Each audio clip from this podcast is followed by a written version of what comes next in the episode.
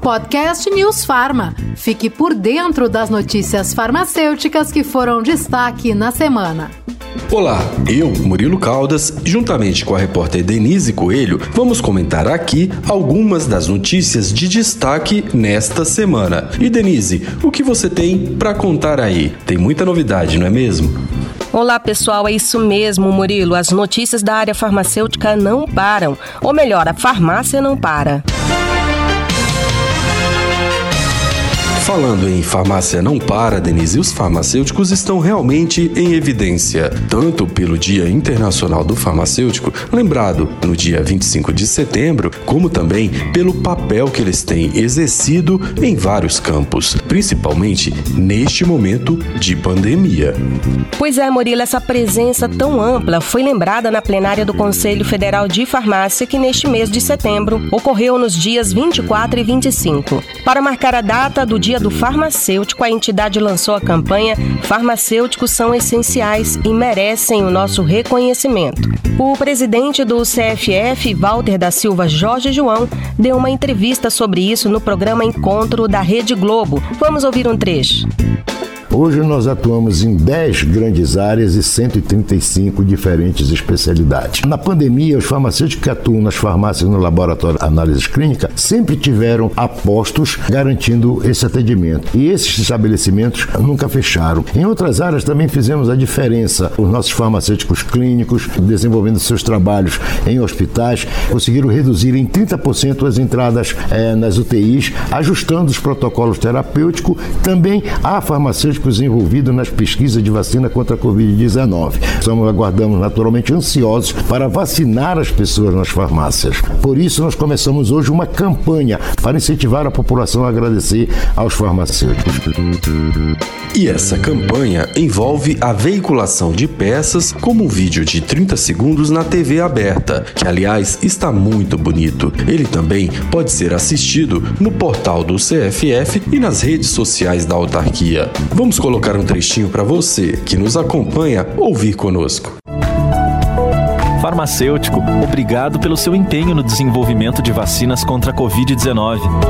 Por buscar a cura. Obrigado por ajudar a reformular os protocolos dos hospitais durante esta pandemia. Por realizar exames laboratoriais.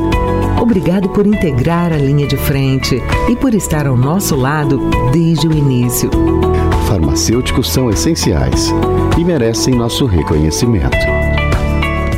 A Murilo vale destacar que os farmacêuticos estão em atuação hoje em 90 mil farmácias. Eles também atuam em mais de 10 mil laboratórios de análises clínicas, além de estarem presentes nas pesquisas e em toda a cadeia do medicamento. Exatamente, Denise. Denise, eu vou começar destacando a reunião plenária, que tratou de muitos temas interessantes para a profissão e para a sociedade. Entre eles, olha só, os conselheiros debateram a proposta anunciada pelo Ministério da Saúde no último dia 17 de setembro, que quer retirar as práticas integrativas e complementares, as chamadas PICs, das secretarias de saúde e levá-las para a Secretaria de Gestão do Trabalho e da Educação em Saúde do Ministério. Essa mudança tem sido vista com muita preocupação pelos farmacêuticos, pois, de certa forma, isso fere as diretrizes dessa política pública voltada ao cuidado e atenção à saúde das pessoas. E mais, compromete a execução junto aos municípios, que têm a atenção primária do Ministério da Saúde como referência, além do fato de essa alteração não ter sido discutida nem com as entidades nacionais da saúde e nem com a rede Pix Brasil. Outra proposta, Murilo, que tem chamado a atenção dos farmacêuticos e causado preocupação é a consulta pública 912 da Anvisa. No documento, os exames laboratoriais foram diminuídos à nomenclatura de testes. E isso incomodou os profissionais das análises clínicas, que sabem que os exames são muito mais complexos.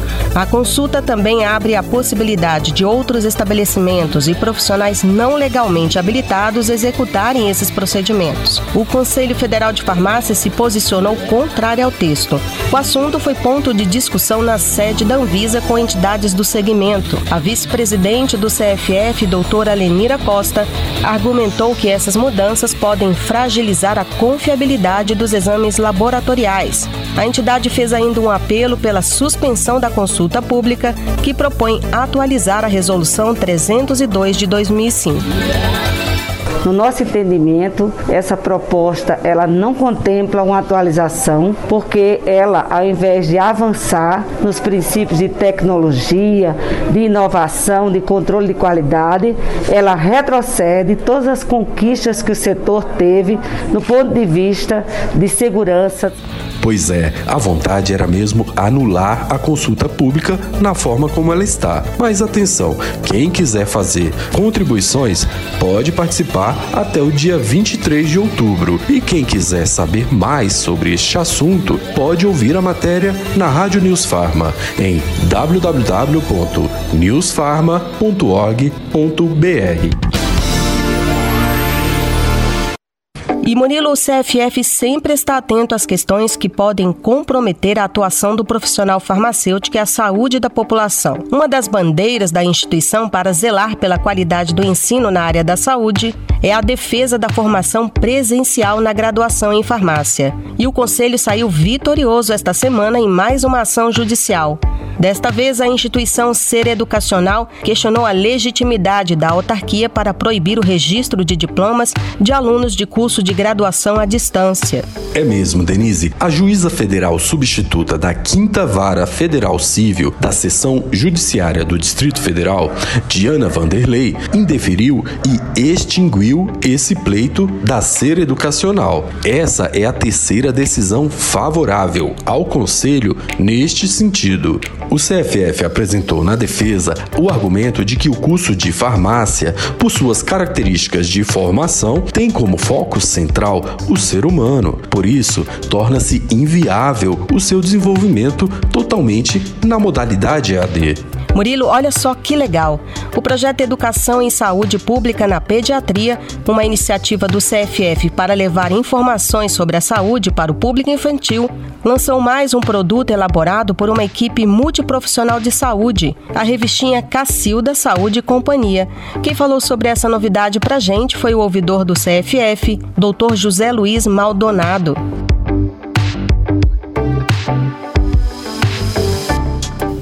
Considerando que o farmacêutico é a porta de entrada em algumas situações para o sistema de saúde, o farmacêutico pode ser muito importante na mudança de comportamento e no entendimento da saúde como um todo. Pensando nisso, apoiamos a elaboração de uma cartilha de educação em saúde com criança. É um projeto que foi aprovado pela plataforma Brasil. Passamos pelo Comitê de Ética e envolve muitos outros profissionais que não só o farmacêutico farmacêutico, sobre o uso de medicamentos, sobre descarte correto de medicamentos, sobre o entendimento agora da pandemia do Covid para criança, porque criança pode ser um veículo de informação interessante para a família e para os pais.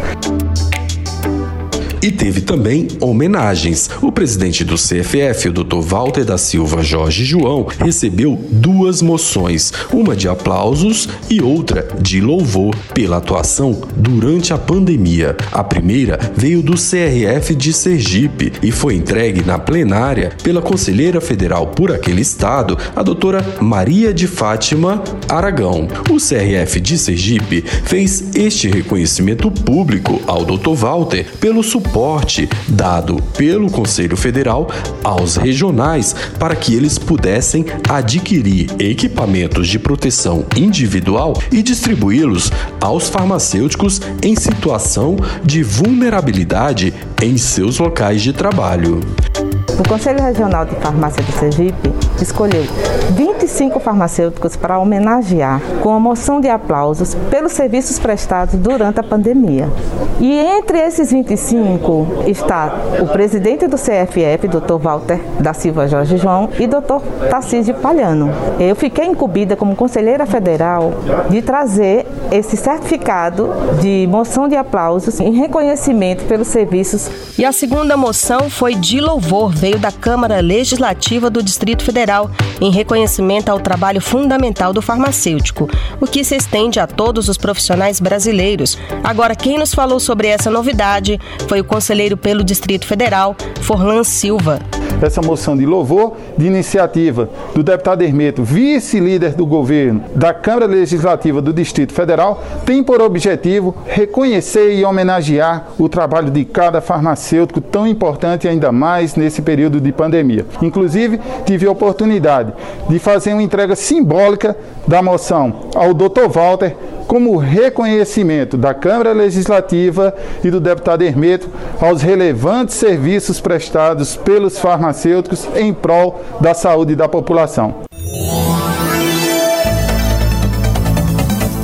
Denise, nós começamos este podcast destacando a campanha pelo Dia do Farmacêutico, que destaca o papel essencial desse profissional. E o que não faltam são ações que demonstram a importância desse trabalho para a saúde das pessoas, em especial agora durante a pandemia. Então, vamos encerrar a nossa conversa com um relato muito interessante, é o da produtora de eventos Silvia Genri. Ela nos contou, numa matéria para a Rádio News Pharma, a saga que passou com a mãe, de 73 anos, depois que pegou o coronavírus. Nossa, Murilo, essa história é muito interessante. A Silvia contou que a mãe dela tem asma e só sentia muito sono e indisposição.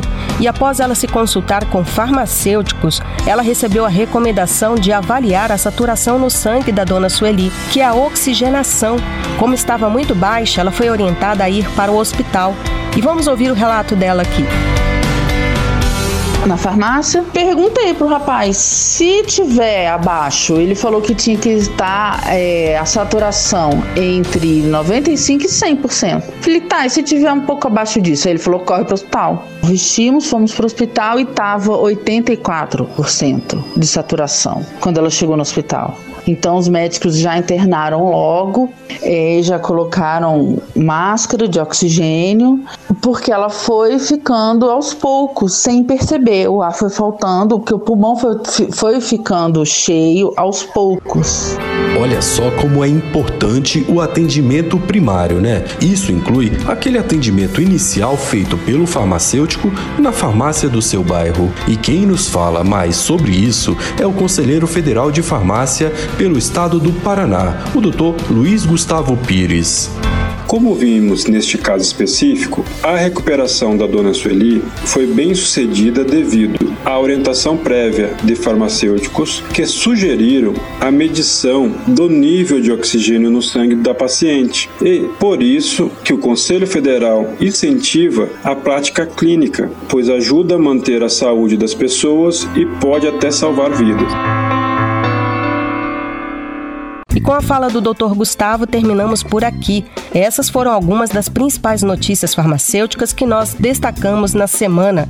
Lembramos sempre que o nosso podcast está disponível no site da Rádio News Pharma, www.newsfarma.org.br e nas principais plataformas digitais e aplicativos de áudio. Agradecemos a você que nos acompanha. Semana que vem tem mais. Até a próxima. Até mais, Murilo. Uma excelente semana a todos. Podcast News Farma. Fique por dentro das notícias farmacêuticas que foram destaque na semana.